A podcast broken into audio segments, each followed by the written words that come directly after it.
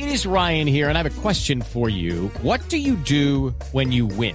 Like, are you a fist pumper? A woohooer, a hand clapper, a high fiver. I kind of like the high five, but if you want to hone in on those winning moves, check out Chumba Casino. At ChumbaCasino.com, choose from hundreds of social casino style games for your chance to redeem serious cash prizes. There are new game releases weekly, plus free daily bonuses. So don't wait. Start having the most fun ever at ChumbaCasino.com. No purchase necessary. BGW. Void were prohibited by law. See terms and conditions. 18 plus. Ricardo Ospina es periodista. Está en Mañanas Blue.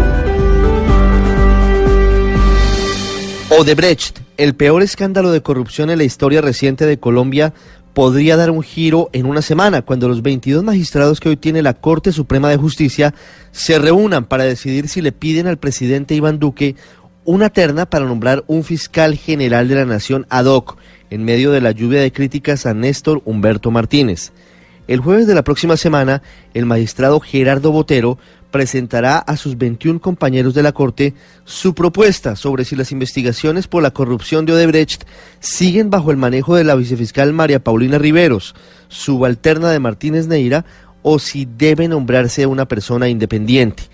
Algunos magistrados pedían que se definiera hoy el asunto, pero temas de agenda importantes como una reunión con el Consejo de Estado para evaluar el proyecto de reforma a la justicia y la complejidad jurídica de la decisión llevaron a que ni siquiera se convoque sala plena para los primeros días de la próxima semana. Eso sí, teniendo claro que todos en la Corte creen que este asunto debe quedar definido antes de la vacancia judicial de fin de año.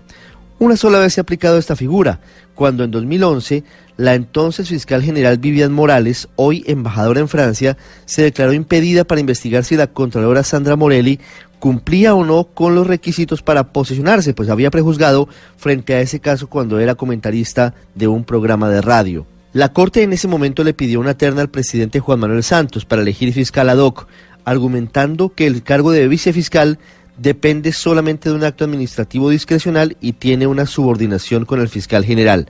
Aquí el tema de fondo es que para un sector importante de la opinión pública, el escándalo de corrupción de Odebrecht debe llegar hasta el fondo, saber quiénes fueron sus más altos beneficiarios y eso quedaría con un manto de dudas si continúa en manos de la actual dirección de la Fiscalía, teniendo en cuenta el gigantesco impedimento del fiscal Néstor Humberto Martínez, quien hasta hace muy pocos años era asesor jurídico del Grupo Aval estructuró un contrato de estabilización entre esa firma y Odebrecht.